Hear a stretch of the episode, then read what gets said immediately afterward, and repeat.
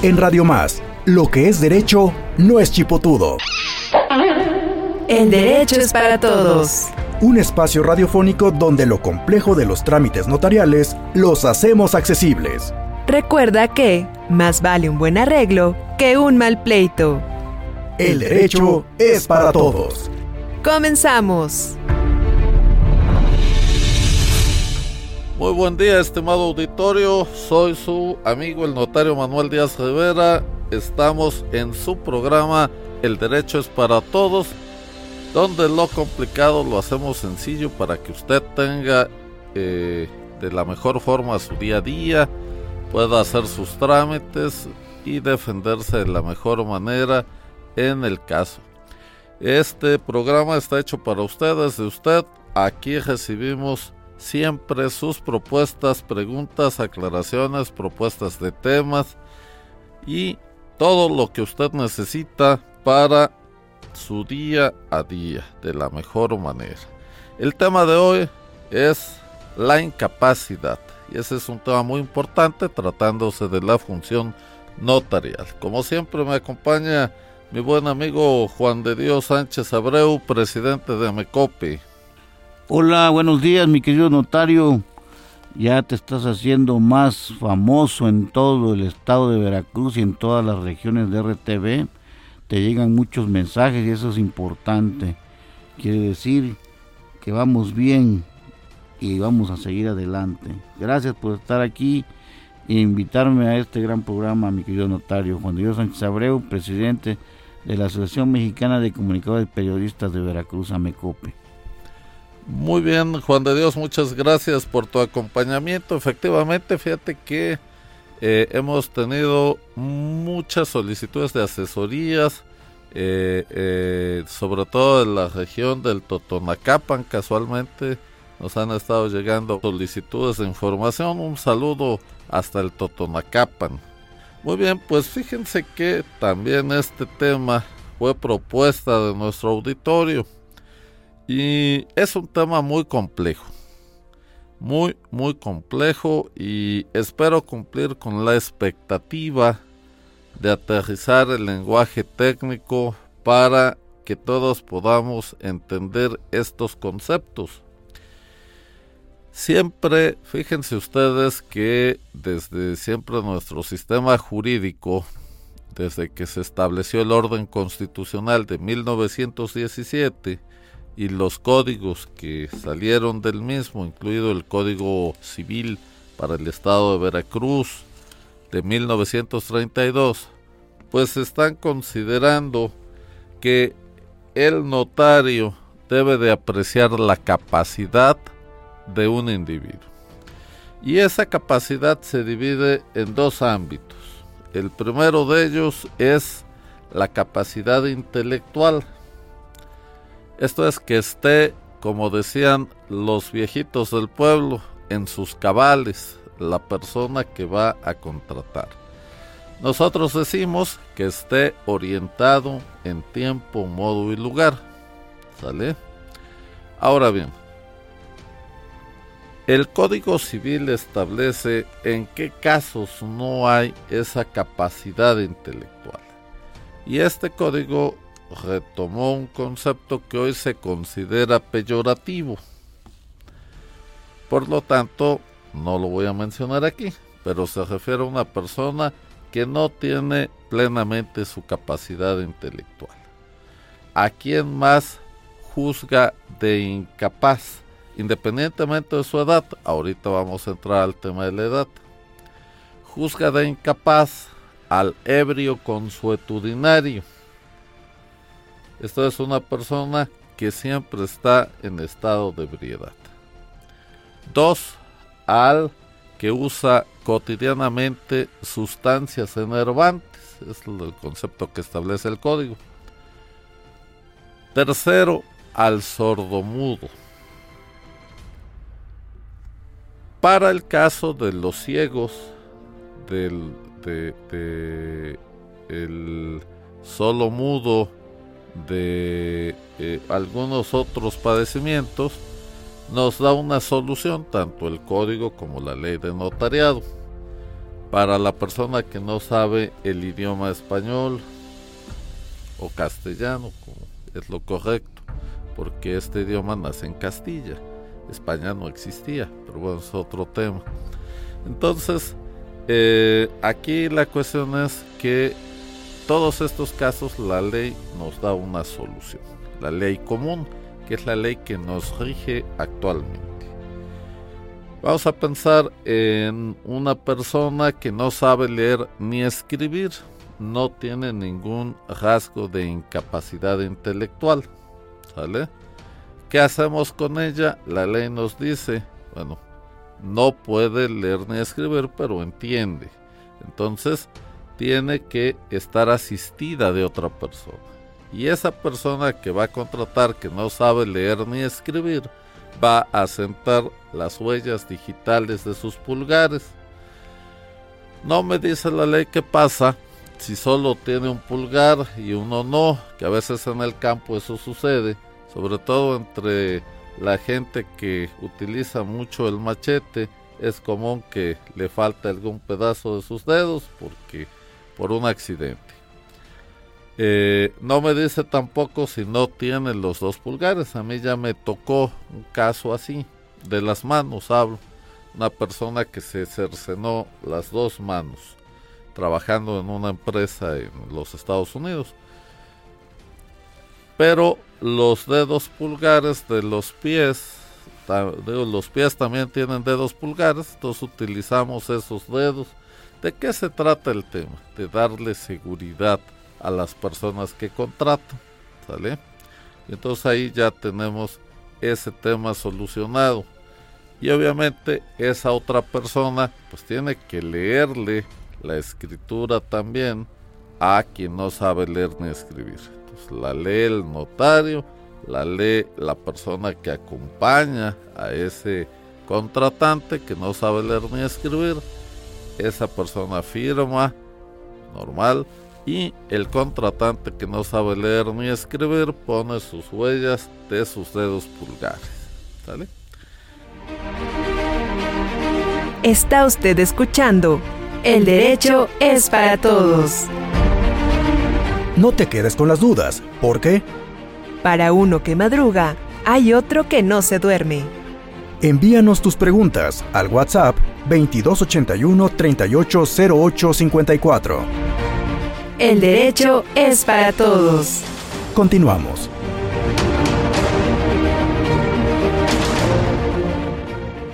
¿Qué pasa con la capacidad jurídica? Es un tema que ya bosquejamos en algún programa aquí, pero básicamente dice la ley que hay una mayoría de edad que se alcanza a los 18 años. Mucho ojo, esta mayoría de edad es la genérica. Hay mayorías de edad especiales. ¿Cómo qué? Como para testar, para hacer un testamento no necesito tener 18 años, sino 16. Y es el problema que tenemos con ellos por las identificaciones oficiales. Aunque hay otro tipo de identificaciones aparte del INE que nos lo otorgan a los 18 años, eh, en este país hace falta una cédula de identidad ciudadana que está contemplada en las leyes, pero que por cuestiones, intereses políticos y demás de cada eh, gobierno, pues no la tenemos hoy en día. Pero cada día es más urgente tenerla y que contemple desde luego eh, algunos candados de seguridad más, pues ahora sí que más seguros. Este, como es la, el tema del iris del ojo, eh, como incluso puede llegar a ser el ADN, etcétera. Pero bueno, mientras eso llega, con esto trabajamos, Como decía el dicho, mientras llegan los tractores, con estos bueyes aramos. Entonces, eh, esta mayoría de edad para contratar la obtenemos a los 18 años. ¿Qué pasa con los muchachos este, que tienen 19, 17 años 11 meses y 20 días. No pueden razonar como uno que tenga 18 años cumplidos. Pues claro que sí. La única diferencia es que así lo dice la ley. Sin embargo, ahorita vamos a hacer un análisis interesante y vamos a llegar a algunas conclusiones importantes. Pero bueno, entonces lo primero que yo observo como notario es que esa persona tenga 18 años. ¿Qué pasa si no tiene 18 años? ¿Ya no puede contratar? Pues sí, claro que puede, pero a través de sus representantes. ¿Ok? ¿Quién va a representar al menor o incapaz? Bueno, son eh, dos situaciones distintas. Por ley, el menor lo representa sus progenitores, los dos. Entonces es como un poder especial compartido, con sus limitaciones. Estos representantes no pueden vender, no pueden hacer actos de enajenación para hacerlos necesitan una autorización judicial. Y hay que acreditar para qué es el destino del de, producto de esa venta. Esto es, si yo, mi hijo tiene una casa, la quiere vender o quiero yo que la venda para que eh, seguir pagando sus estudios, tengo que acudir con el juez de primera instancia y solicitarle la autorización de esa venta. Obviamente, ¿qué va a vigilar el juez? Pues primero, que sea cierto, que esa propiedad sea de ese menor. Segundo, voy a tener que acreditarle mínimo con dos avalúos cuál es el valor comercial de ese inmueble. Y él va a establecer que mínimo se venda en tres cuartas partes. ¿sale? Es decir, o al valor total del avalúo. Es decir, mínimo se vende en esto y puede ser que no se venda en pública subasta, pero que se venda en eso. Y obviamente que firme el representante de ese menor. ¿Qué pasa si que ya también lo comentamos aquí? Si eh, hay un conflicto de intereses entre el menor y sus representantes, tiene que acudirse al juez previamente para nombrar un tutor dativo ¿De qué se trata? Que ese tutor pues vigile que no se vulneren eh, los derechos de ese menor. ¿Sale? Que se salvaguarde sus derechos, que no sea para que el papá eh, se embriague con ese dinero o otras cosas, que se destine para lo que es, eso es lo que dice la ley. Anteriormente en este estado existía el Consejo de Tutelas, que precisamente eh, supervisaba los orfanatos, acudía como tutor de menores, etcétera. Eso desapareció y hoy tenemos la Procuraduría de Defensa del Menor. Entonces, que depende o está vinculada con el DIF estatal, el Sistema para el Desarrollo Integral de la Familia. Esto es muy muy importante porque le da cohesión a la sociedad. Eh, debe vigilar que no haya niños en la calle. en alguna ocasión en otro país distinto a este andaba yo con mi hijo porque asistí a un evento allá. Y me paró un policía. Dijo, hey, este niño, ¿por qué no está en la escuela? Dije, ah, mire, lo que pasa oficial es que este, venimos a un evento, pedimos autorización, etcétera. Y me dijo, oiga, ¿trae su autorización por escrito? Dije, la verdad, no. Fue de palabra con la escuela. ¿En qué escuela estudia? Dije, no, pues en México. Ah, ok. Dale. Vean ustedes cómo un policía de cuadra se interesó porque un menor en una edad escolar no estaba en ese momento dentro de un aula y andaba afuera. Entonces eso a mí me llamó mucho la atención y me gustó desde luego. Esa, esa parte de protección a la infancia es fundamental. Eh, lamentablemente en nuestro país y en nuestro estado, pues vemos niños en horario escolar, en, en cruceros y demás. Sabemos cuál es la situación, pero es algo muy, muy trascendente. Esa responsabilidad que los padres debemos de conservar respecto a la educación de los hijos y en este caso de su representación. Entonces, si por alguna cuestión el padre representante legítimo del menor tiene eh, un conflicto de intereses, esto es, hay intereses opuestos en una contratación, tiene que acudir al juez de primera instancia y pedir que se le nombre a ese menor un tutor dativo, de manera tal que ese tutor pueda representar a ese menor. Muy bien. Todo esto que les estoy explicando ahorita, este Juan de Dios, estimado auditorio, es lo que dice nuestra ley actual. Va a haber unas variaciones en las conclusiones que hagamos, pero es importante que tomemos en cuenta esto. Está usted escuchando El derecho es para todos. No te quedes con las dudas, porque... Camarón que se duerme, se lo lleva la corriente. Envíanos tus preguntas al WhatsApp 2281 380854. El derecho es para todos. Continuamos.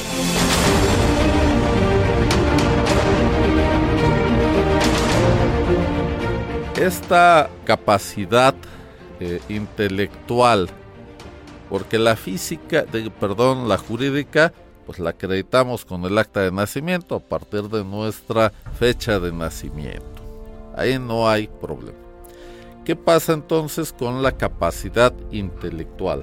¿Cómo yo notario puedo decir que una persona es capaz, sin ser yo médico, además especialista en la multifuncionalidad del organismo? que para eso están los médicos internistas. Ellos revisan toda la función del organismo en su conjunto. Y entonces, pues es un problema. ¿Qué hacemos los notarios? Pues establecemos una plática con el solicitante de nuestros servicios. ¿Cómo está? Buenos días. Si yo veo que ni voltea a verme o se agacha o, o no este me contesta que la luna es cuadrada, bueno, pues entonces ahí hay un problema que hay que atender. Eh, y entonces así, de esa manera, con un diálogo coherente, podemos determinar que esa persona está orientada en tiempo, forma, modo y lugar. ¿A qué viene este señor Juan de Dios? Bueno, pues vengo a hacer mi testamento. Muy bien Usted está casado, soltero, tiene hijos, no tiene hijos, tiene bienes, no tiene bienes. Y me da una respuesta lógica a todo. Bien. ¿Qué pasa si un solicitante me dice, oiga, notario, quiero que acuda a mi domicilio porque estoy enfermo y no puedo ir a su oficina hacer mi testamento? Bueno, entonces desde ese momento que ya me está diciendo que está impedido físicamente para asistir, tenemos algo que apreciar, tenemos algo que tomar en cuenta. Decimos nosotros, hay que prender el semáforo amarillo, ¿no? Oiga, ¿cuál es su padecimiento? Ah, mire, es que me caí y me fracturé la cadera. Ok. Ese padecimiento no es incapacitante mentalmente pero como yo no soy médico especialista, porque no sé si en ese golpe también se pegó en la cabeza, le pido un certificado médico. médico con cédula profesional, debidamente registrada en la Dirección General de Profesiones de la Secretaría de Educación Pública Federal. Entonces digo, a ver, ¿cómo no? Ocupa un certificado. ¿Eso lo dice la ley? No el tema es que de alguna manera yo tengo como notario que dar certeza de mi acto jurídico. Y entonces, ok médico, necesito un certificado del médico tratante que me diga, pues obviamente lo, lo normal de un certificado médico, nombre, edad, etcétera. Y además, ¿qué padecimiento tiene esta persona? Dos, ¿por qué no puedes desplazarse a mi oficina? Tres, eh, si ese padecimiento es incapacitante intelectualmente. Y cuatro, que esa persona se encuentra orientada en tiempo, modo y lugar. ¿Vale? Y de esa manera entonces yo tengo el respaldo de un profesionista, perito en la materia médica, que va a respaldar mi acto jurídico. Porque si hay un heredero que no le toca y que sea, bueno, pues aquí está, ¿no? El notario fue, tan fue a su casa que no estaba bien de salud, ¿verdad? Y entonces son las cosas que debemos de prevenir en todo acto jurídico. Sí, Juan de Dios. Oye, notario, eh, para que continuemos, al principio decías que pues eh, la persona o el menor que no tiene 18 años todavía no tiene su identidad, identidad, que es la del INE por lo regular, ¿no? ¿Qué otra puede servirle al menor para poder identificarse aparte del INE? Claro, este, muy bien, Juan de Dios. Sí, puede ser el pasaporte que se lo puedes obtener desde el primer día de nacimiento. Pudiera ser, eh, si es mayor de 16 años, puede tener permiso para conducir este, etcétera, cualquier otro documento expedido por una eh, dependencia oficial que tenga fotografía y firma. ¿Credencial de la, de la secundaria o de la preparatoria? Si es expedida por la autoridad educativa, sí, puede ser, sí, claro. Este, pero que tenga estos requisitos de identificación, Sí, claro. Ok, eh, muy bien, entonces, ¿qué pasa cuando vemos una persona que como que sí contesta, pero que como que no muy bien. Esto es, que hay algunos eh, aspectos de su comportamiento que denotan eh, tal vez un, eh, una distracción. Pensemos en una persona autista. Una persona autista que eh, eh, voltea hacia otro lado, no quiere estar sentado, este, no ve los ojos, etc. Es un, un autismo que puede ser incapacitante o no, pero que los notarios no tenemos la capacidad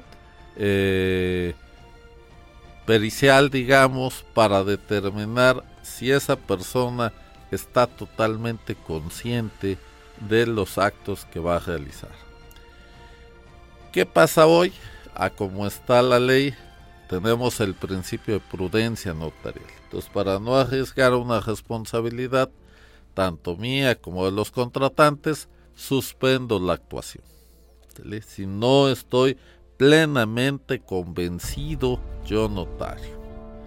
Y aquí es donde esa, esa frontera entre la capacidad plena que yo pueda apreciar y eh, el disfrute de los derechos humanos, eso es donde hoy tenemos una protección de derechos que vamos a hablar en la segunda parte de este programa, muy interesante. Eh, pero vamos a, dejar los detalles, los detalles, perdón, para regresando de el corte que vamos a hacer. Estamos hablando, querido auditorio, de la capacidad eh, de las personas física, jurídica, intelectual, este, de derechos. Ahorita vamos a explicar otra de una incapacidad de derechos Mientras, les recuerdo nuestro WhatsApp 2281 380854, dudas, preguntas, aclaraciones, propuestas de temas. Este es su programa, El Derecho es para Todos. Este arroz ya se coció. Es momento de hacer una pausa. Recuerda que sus dudas y preguntas las atendemos en el WhatsApp 2281 380854. Estás escuchando El Derecho es para Todos. Regresamos en un momento.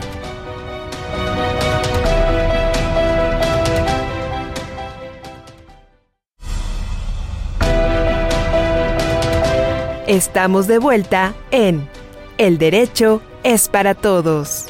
Envíanos tus dudas y preguntas al WhatsApp 2281 38 08 54. Todos coludos o todos rabones. El derecho es para todos. Continuamos.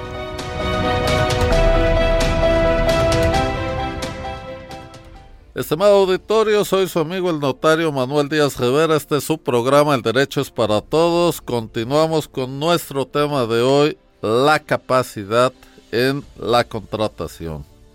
Eh, efectivamente, ahorita que estábamos en el corte nos llegó una pregunta. Eh, ¿Es necesario siempre hacer un procedimiento de interdicción? No habíamos entrado a ese tema todavía, pero eh, fíjense ustedes que cuando una persona eh, es incapaz intelectualmente, eh, hoy la, hablar de capacidad, yo tengo que hablar de incapaz porque es el término legal, aunque hoy se habla de capacidades diferentes con toda la razón del mundo.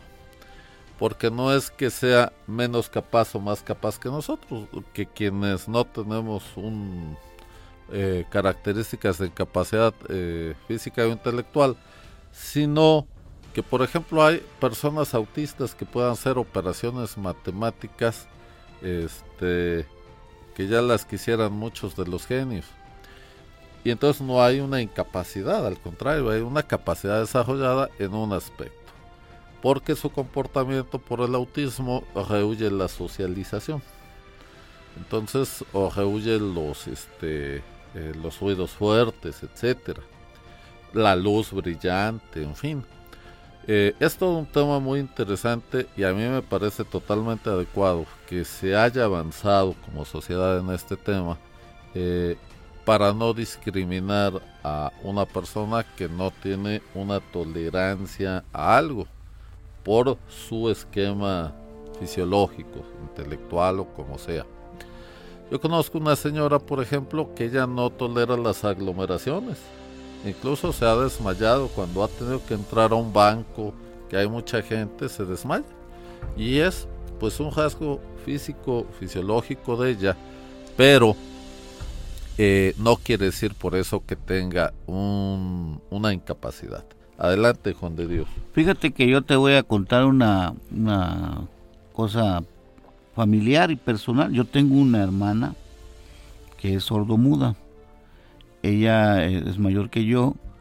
Eh, y la verdad es que ahí reconozco a mi mamá porque le dio un trato, este, no exageró en el aspecto de sobre protegerla, sino al contrario, le, la llevó a una escuela en Tabasco. Ella estuvo ahí en una escuela, mi hermana.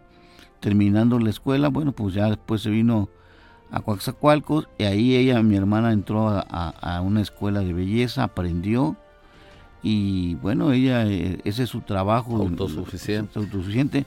Pero a lo que voy es que mi hermana puede viajar, andar solita o andar con sus hijos o andar con su esposo pero ella no necesitó de que mi mamá anduviera con ella en la calle, eso puede decir. Mi hermana solita camina, va, regresa. Y a veces... Y ese es precisamente, Juan de Dios, el tema de hoy. A eso vamos. Como una persona con todas sus capacidades plenas de desarrollo, la ley la juzga de incapaz. Así es. Porque si es sordomuda, es incapaz para la ley. Así es. Y ahorita vamos a la solución de todo esto. Decía mi mamá que salió más lista que todos nosotros. y sí, mi hermana es, es un rayo, dicen en mi pueblo. Fíjate que en Zaguayo, Michoacán, eh, conocí a una familia eh, ya grandes, digo, no sé, unos 70 años cuando yo los conocí. Eran eh, tres hombres y una mujer.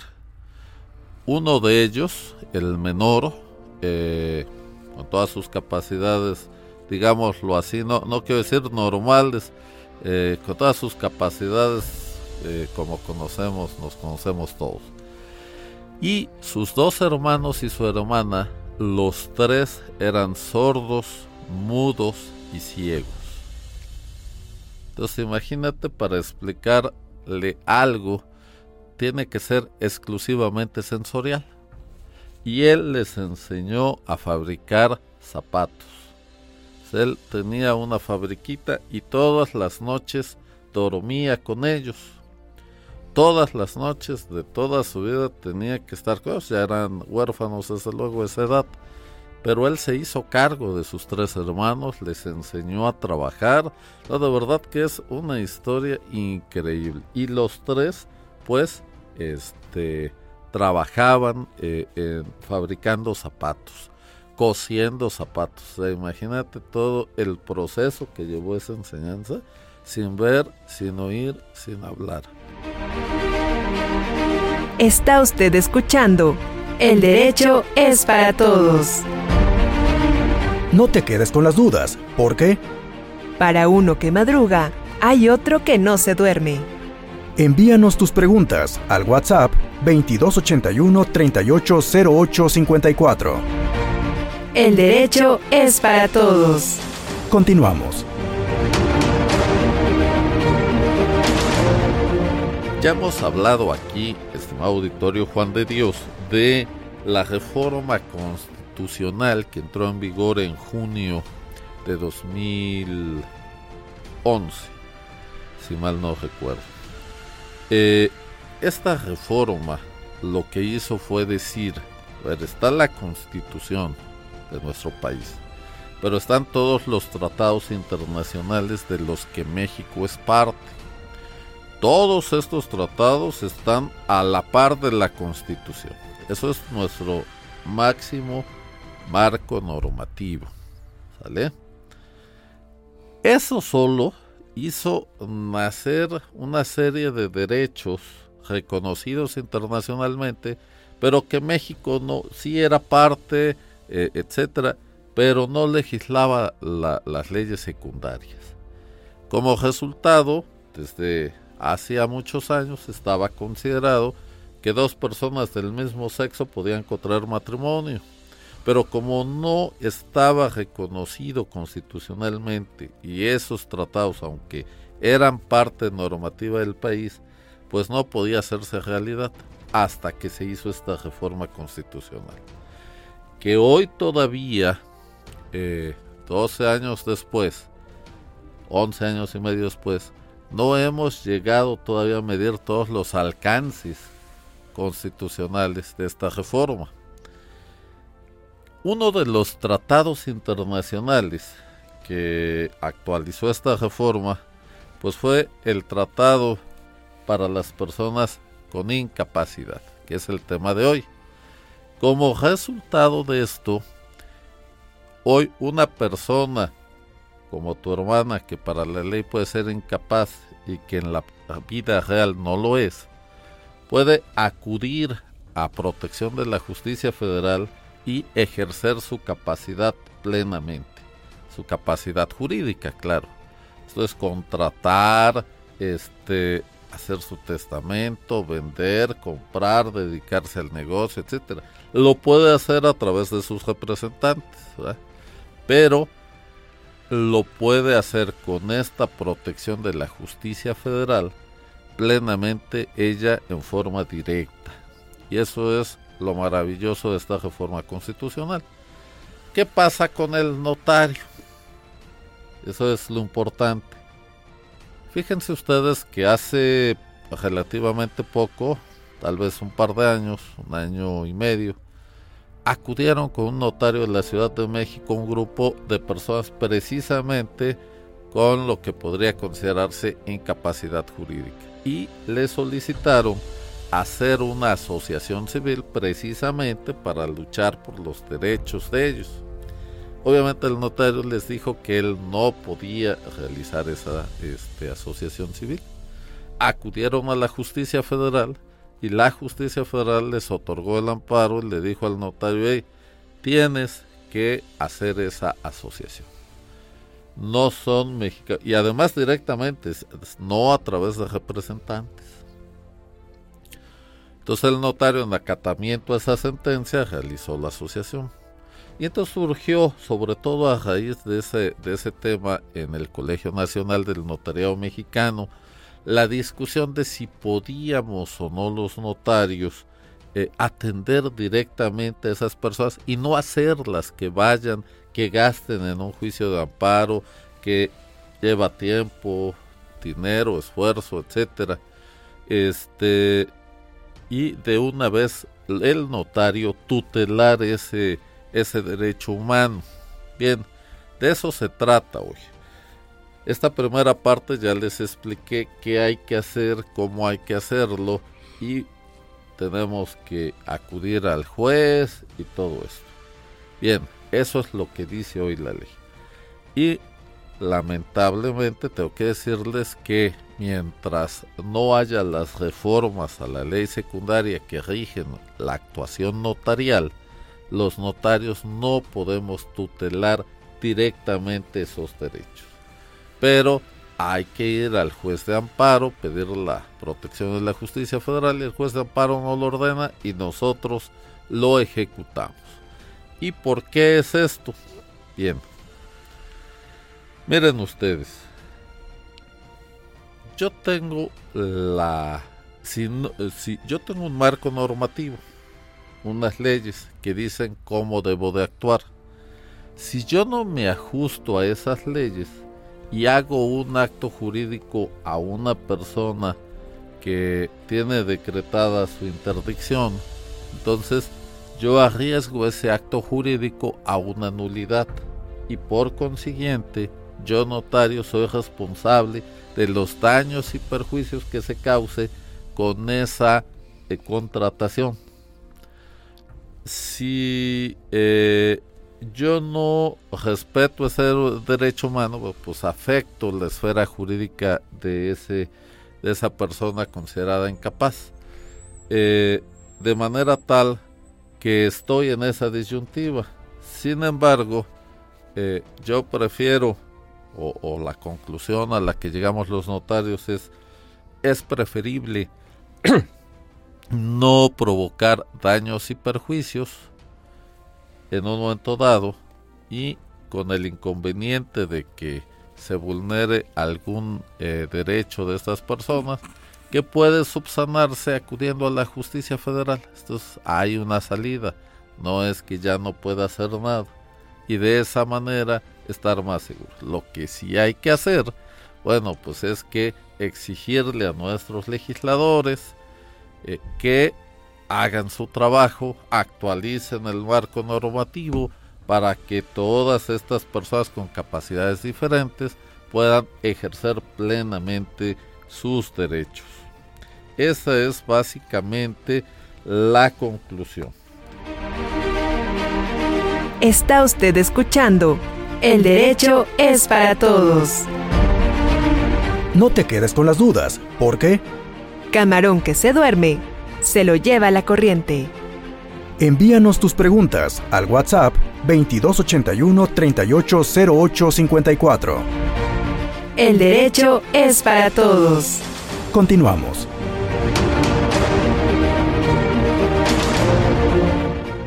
Si a usted, estimado auditorio, le interesa este tema, le recomiendo que consulte la Convención sobre los Derechos de las personas con discapacidad.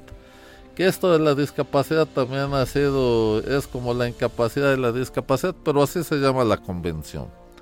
Vamos a decir nosotros, personas con capacidades diferentes. ¿Qué dice esta convención? Precisamente lo que venimos comentando. Las personas con discapacidad tienen capacidad jurídica en igualdad de condiciones con las demás en todos los aspectos de la vida. Y aquí les quiero comentar algo que yo viví. Llegó una persona que iba a vender una propiedad, pero esa persona había estado considerada como incapaz. Sin embargo, cuando yo platiqué con él, eh, pues era un rasgo mínimo de, incapacidad. Un poco nervioso, este, y le decía, oye, a ver, lee esto, bueno, es que no lo entiendo muy bien. Y ese era básicamente el tema. Pero ya había hecho, se había hecho su interdicción y tenía un tutor. Dije, bueno, tienen que buscar a este tutor. No lo encontraron. Eh, y entonces eh, dije, bueno, pues hay que volver a nombrar tutor. Acudimos al juez, se le solicitó y dijo, bueno, es que no es necesario un tutor, necesito una persona de su confianza que lo asesore. Dije, bueno, pues pónmelo en una resolución y con mucho gusto yo lo acato como notario y este y adelante. Y así lo hicimos. Él le designó a un primo de esta persona como su asesor, le di intervención en el juicio, él lo asesoró, le leyó, le explicó, le recomendó, el otro estuvo de acuerdo y firmamos la escritura de compraventa. En acatamiento a esa sentencia que transcribí, cité, causó estado y todo lo que ustedes quieran. Esto es, quedó firme. Pero este, ya en una expresión distinta. Y yo creo que además eh, es muy importante que, las personas con capacidades distintas eh, aprecien esto y eso les da mayor seguridad que tener siempre a, alguien. Porque fíjense ustedes, ¿cuál es la realidad de este tema? Que generalmente los tutores son personas de confianza del juez yo nunca he visto una rendición de cuentas que haga un tutor. Entonces generalmente cobran por ese, por ese servicio de ser tutor. Y es más una formalidad burocrática que realmente una función social de revisar que el producto de la venta de un bien inmueble propiedad de un menor se aplique a lo que el objeto por el que se autorizó se pidió y se autorizó por el juez. Entonces hay una parte ahí en este sistema nuestro que no está cumpliendo con el objeto para el que está en la ley. Pero con esta reforma constitucional y su aplicación, yo creo que va a mejorar todo este sistema ya no con un tutor y un curador y que las cuentas de la tutela y que se aprueben y no se aprueben y cuándo se tienen que rendir y todo esto. Porque la sanción por no rendirlas es que remuevan al tutor. Pero eso es cuando hay un interés. Cuando no hay un interés en esa tutela, que no haya bienes suficientes que le interesan a los que los administran, pues eso no es una realidad. Solamente es una norma este, en un papel que no cumple su función.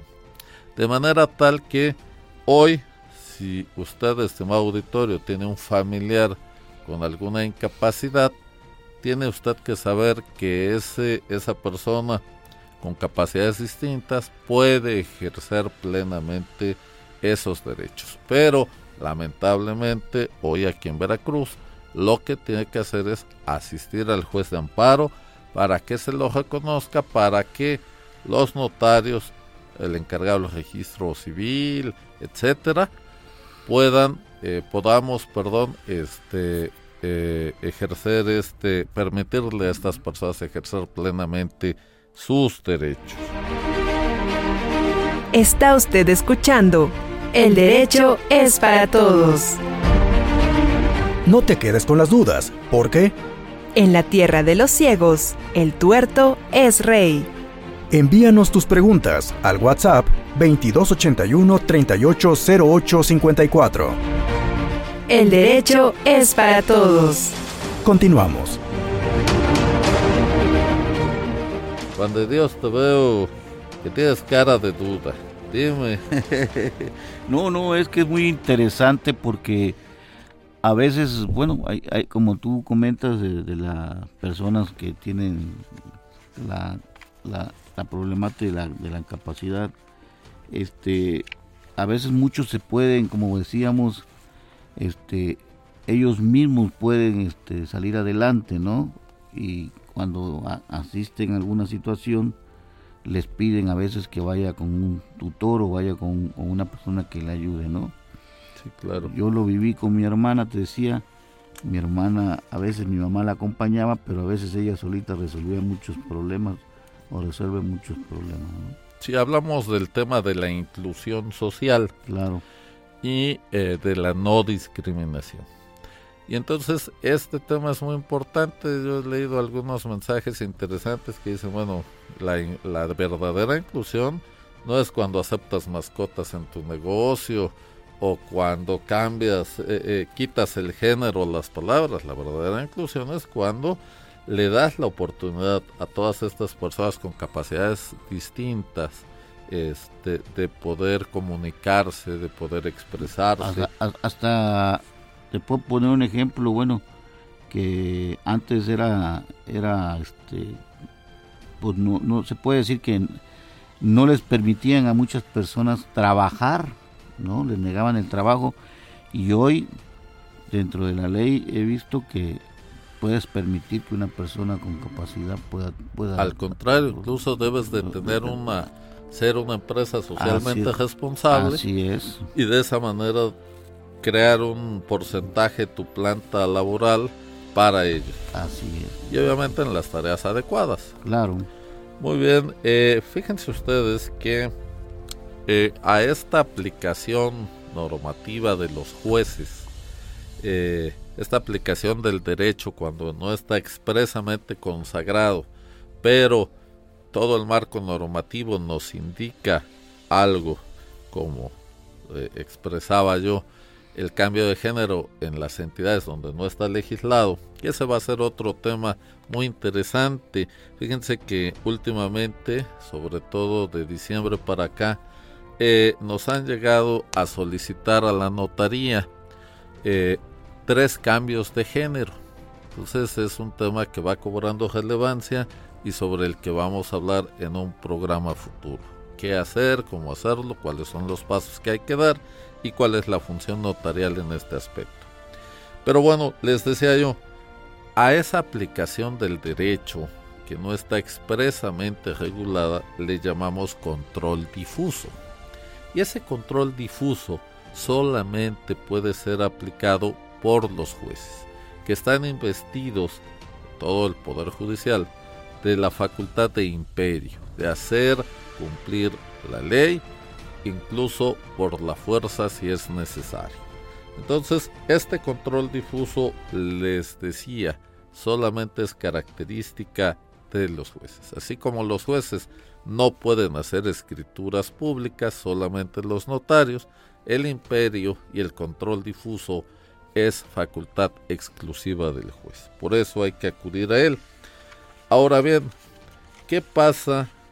Porque a estas alturas, estimado auditorio, usted deberá estarse preguntando, bueno, si hay un derecho humano y el notario me lo viola porque no hay una ley que se lo permita, entonces él es autoridad para efectos de amparo o no.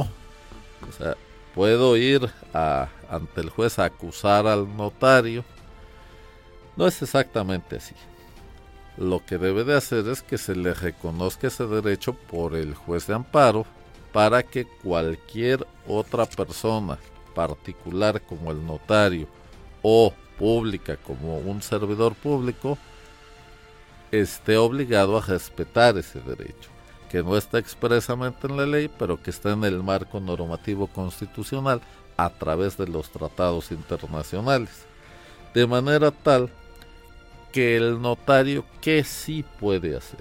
Los notarios tenemos el principio de legalidad que rige nuestra función, que quiere decir que solamente podemos actuar en lo que la ley nos faculta y solo en los términos que esa ley nos determina. Entonces, estimado auditorio, espero que haya sido de utilidad este tema para nosotros de la vida diaria y si usted tiene algún tema relacionado con esto, pues ya sabe cuál es la solución. Si se quedó alguna duda, que seguramente así fue, con mucho gusto recordarles que está ahí nuestro número de WhatsApp 2281 380854 con mucho gusto.